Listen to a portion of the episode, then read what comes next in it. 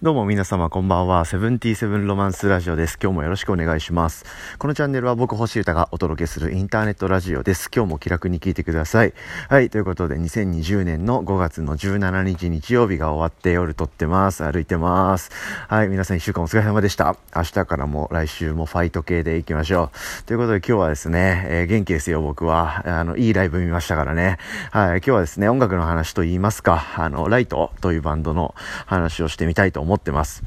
ライトが進めてきたのは音楽の歴史だけではないこんな感じの話になるでしょうか。あの、すごいバンドだなというふうに思うことがですね、年々、えー、増えてきている気がするので、その話をちょっと、なんか冷静に考えたらすげえなと思っちゃったんで、えー、話してみたいと思ってます。皆さんご存知です？ライトというバンド。えー、LITE でライトですね。はい。まあ、エゴサーチがマジで無理なバンド、ライトだと思うんですけど、まあ、日本人のバンドですね。えー、僕のちょい、ちょい先、年としてはちょい先輩、キャリアとしてはマジ先輩みたいなな、あの、兄貴たち4人組の日本のインスインストゥルメンタルロックバンドみたいな感じかな。そんな、まあ、バンドなんですけど、もうかっこいいんで、もしこれ聞いてくれてる方で、ライトをまず知らない、聞いたことないという方は、マジで一旦聞いてみてください。ぜひ。はい。どうですか？聞きました？待ちますよ。いいですよ。待って、待ちますよ。あ、来ました？はい。そうなんですよ。ライトかっこいいんですよ。はい。ぜひ、まあ今日はね、この兄貴たちの話をしてみたいという気持ちなんで、えー、知ってくれてる方が増えたら嬉しいなということも思ってます。はい。で、今日ですね、まあ5月17日はですね、ライトが、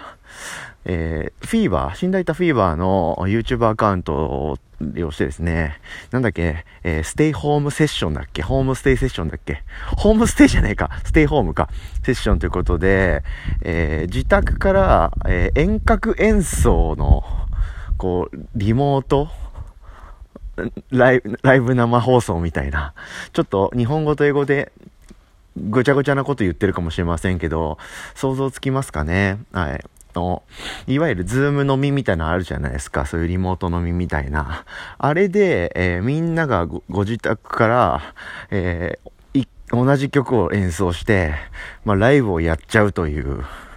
そういうことをやってたんですね。で、ちょうどタイミングよくですね、僕もパソコンの前に行くことができたんで、これは見ないとなと思ってちょっとチェックしたんですよね。はい。すごかったっすよ。見た人結構多いと思うんすけど、結構こう、もともとライトの曲ってこう4人ともかなりこう演奏バキバキというか、キレキレっていう感じの人たちというか曲なんで、普通にこうライブ映像とか、そういうのを見てても結構こう燃えるっていうか、うわ、すげえな、みたいな。まあそんな感じなんですけど、それがですね、こうみんなのそれぞれの家からしかも生っすよ、生。それでやってるっていう、この現実ね。あその事実も含めて見て、より一層衝撃でしたね。えー、すごいなって本当思っちゃいましたね。いやー、すごいよ。だってちょっと前、本当なんだ、1ヶ月前とかだったら、その、一人ずつね、こう、何かの曲をまあ、クリックとかを聞いて演奏して、それをこう動画編集でこう合わせて、なんかツイッター上とか YouTube 上とかで発表してるだけでも、点上げみたいな感じだったじゃないですか。はい。で、もっと言ったら、ちょっとほんと数年前とかまでだったら、まあ、テクノロジーももちろんありきですけど、数年前だったら、そういう、なんつうんですかね、あの、一斉に演奏してるように編集したミュージックビデオみたいな、まあそういうのはあったと思うんですよね。で、結構それを出しても、ある程度こう、いいじゃんみたいな、い面白い映像と、MV 出したねみたいな感じで言われる世界線もあったと思うんですよね。それがもう何年か経っちゃったら、生でできちゃうんですから。しかも YouTube 上ですから、基本見る分には無料というか、まあすごかったっすよね。ちょっとそういうところも含めて半端じゃなかったなという思いが込み上げてちょっと興奮して今撮ってる感じにですね。で、こう、いわゆる YouTube なんで、スーパーチャットってあるじゃないですか。いわゆるスパチャはい。いわゆる投げ銭っすね。うん。あれの存在はもちろん知ってましたし、よく生配信僕も見たりするんですけど、あの、あ、スーパーチャットありがとうございます。なんとかさんありがとうございますとか言ってたり、こう、まあそういう、こう、くだりというか、そういうのを何回も見てるんですけど、ちょっとなんか気になってはいたけど、こう、やってみたいなって気持ちもあったんですよね、それを僕自身も。で、それをこう、や、や、やっちゃいましたね、初めて。あで、まあ、そのタイミングもですね、こう、ああスーパーチャットみんなやってんなと思って、で、ああこれやってみるタイミングって今なのかもしんねえ。僕も、みたいな。どうしよう、やってみようかなとか思いながら、でも曲かっこいいな、みたいな。普通にライブを楽しんで見てたんですけど、最後かな？最後、一個前かな？ちょっと後半、終盤でですね、コンテンポラリー・ディゼースという僕の超好きな曲、もうちょ、もう決めとか間 が全てみたいな、超やば、超やばやば曲があるんですけど、それをやってくれたんで、やべえ来たみたいな、その興奮でですね、もう大急ぎでクレジットカード番号入力してましたね。でですよ。で、これって完全にこの感動に任せてこう、衝動的に動いた行動だったと。まあ、これって完全ライブですよね。うん、なんかこう、やばい演奏がやばすぎてお酒進んじゃうとか、思わず前に行っちゃうとか、グッズを衝動的にもう大人買いしちゃうとか、音源全部買っちゃうとか、もうあるじゃないですか、そういうことって。もうそれってね、あのライブというか生、あの、体験の衝動に、よって動かされた動きってだと思うんですよね。うん、だからやっぱ生でやってるゆえに、こういう僕もそういう気持ちになったっていうこともあるんで、やっぱこれも完全ライブっすよね。すごいよ、ほんと。うん。で、ま、でですよ。で、最後にですね、こう、なんと、ま、アンコールみたいな感じで、台湾、台湾っすよ。台湾にいる人、ま、 Elephant Gym っていうバンドの、えー、 KT、えー、っていうベーシストの女の子がいるんですけど、その子がですね、またオンラインで加わってですね、それも演奏しちゃうっていう、これやばいっすよね。だからもう、5G が来たら世界が変わるなんて言ってますけど、本当に変わるでしょうね、これは。あって、本当思わずにいられないような感じでしたね。ちょっとすごかったっすね。その辺も含めてすごかったっていう。で、しかもっすよ。で、今回の配信って、フィーバー死んだいたフィーバーの YouTube チャンネルからやってると。うん。で、そのスーパーチャット、いわゆる投げ銭っつうのは、 FEVER にこう、 FEVER の収入になるということで、この器ね、うん、器と絆と言いますか、まあ、それもすごいし、で、こう、配信方法をですね、ちゃんとこう、事細かに書いてくれてるんですよね。あの、ギターの武田さんがノートに書いてくれてて、ノートってあの、あの、ブログの SNS のノートというサービスありますよね。うん。それに書いてくれて、ちゃんと分かりやすく公開してくれてるという、この、なんていうか、オープンさというか、フェアさというか、うん。で、しかもそのライブ終わりにちゃんとこう、この日だけ出すという、さっきまでクローズしてたようなグッズの通販サイトもオープンさせて、こう、売ると。まあ、そういうこともちゃんとやるっていう、こう、この流れまでですね、完璧ですよね。やっぱすごいっすよね。うん。で、しかも、ふ、なんか、い、いつもというか、ちょこちょこそういう生でなんかやるみたいなライトはこう、あの、言ってたんですけど、で、それはもともと、ザ・ルームっていうですね、いわゆる、なんつうの、平たく言うとファンク、ファンクラブとか、オンラインサロンみたいな、そういう登録制の、サービスみたいな、そのアプリっつうか、そのザルームっていうライトのファンアプリみたいなものでやってるっていう、でそもそもそれがあって、そのベースがありきでの今日は、えフィーバーからという、まあもともとこう、流れもちゃんとやってるという、ここまで含めてライトのすげえなと思う気持ちというか、まあこういうことをやっている人たちなんですよね、ライトって。で、まあ、そういう話も僕も知ってるし、まあその辺も含めてすげえなっていう気持ちがやっぱりすごい増し続けているというですね。こういう気持ち、まあ同じ業界の人間というか、同じようなことをやろ、やっている一人の、こう、アーティストという目線で見ても、リスペクトせざるを得ない、リスペクトせずにいられないという、まあこういうバンドですね。改めてライトってすげえっすよ。うん。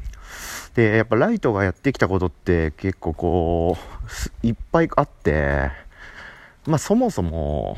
まあ、曲聴いてもらえれば、もらえるほどわかると思うんですけど、今でこそ割と歌なしのバンドとか、ってまあもう普通に一つのジャンルというか一つのカテゴリーとしてこうそういうのが好きみたいな人もめちゃくちゃいっぱいいるし普通に認識されてるまあ音楽好きの中ではっていうジャンルレベルかもですけどうん。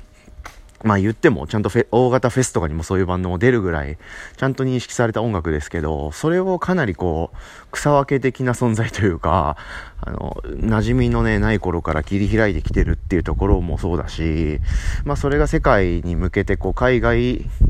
規模での活動になっていったりとかですね。結構そういういろんなことを今までも開拓してきてる人たちだなとこういうこと僕思うんですけど割とその近年というか、ここ数年特に、特にここ数年ですね、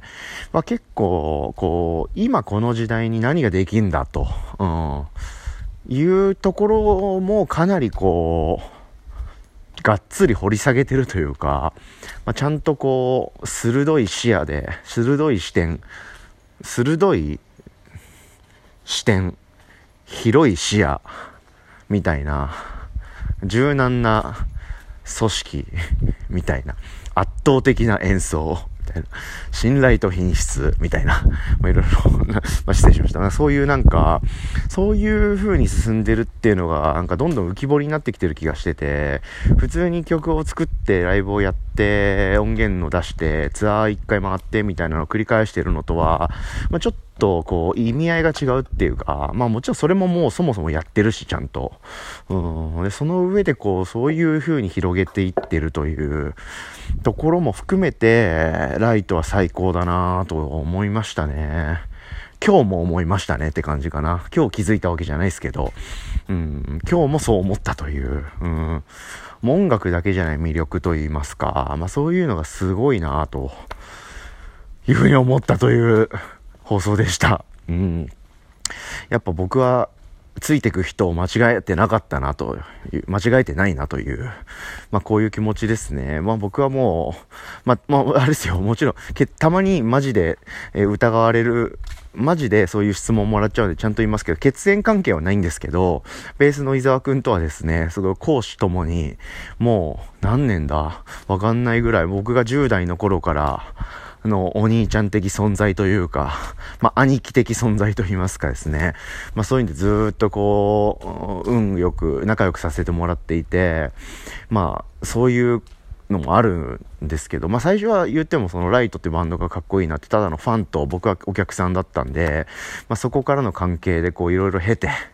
経て経て経て、まあ、今もこういう感じでリスペクトしてますけど、やっぱすごいっすよね。なんか、うん10代の時から僕のセンスも間違ってなかったなと思うし、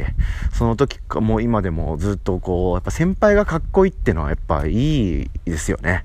ってすごい思っちゃうっすね。うん。みたいな。みたいな感じでした。はい。まあ、あとそもそもですね、やっぱそれらをこうやり通して、まあ、ちゃんと黙らせる曲と演奏力というか、はい。やっぱこう、匠の技っつうか、うん、いくらこう、ね、もうちょっとちゃぶ台返しみたいなこと言いますけど、そのデジタルのテクノロジーが進んだりとか、まあ、オンラインがどうだこうだっていう、いうところが進んだところで、やっぱね、見てくれ、見た人が多くたって、演奏が下手だったりとか、曲がダサかったらもうどうしようもないわけで、まあ、そこですよね。やっぱバンドマンの、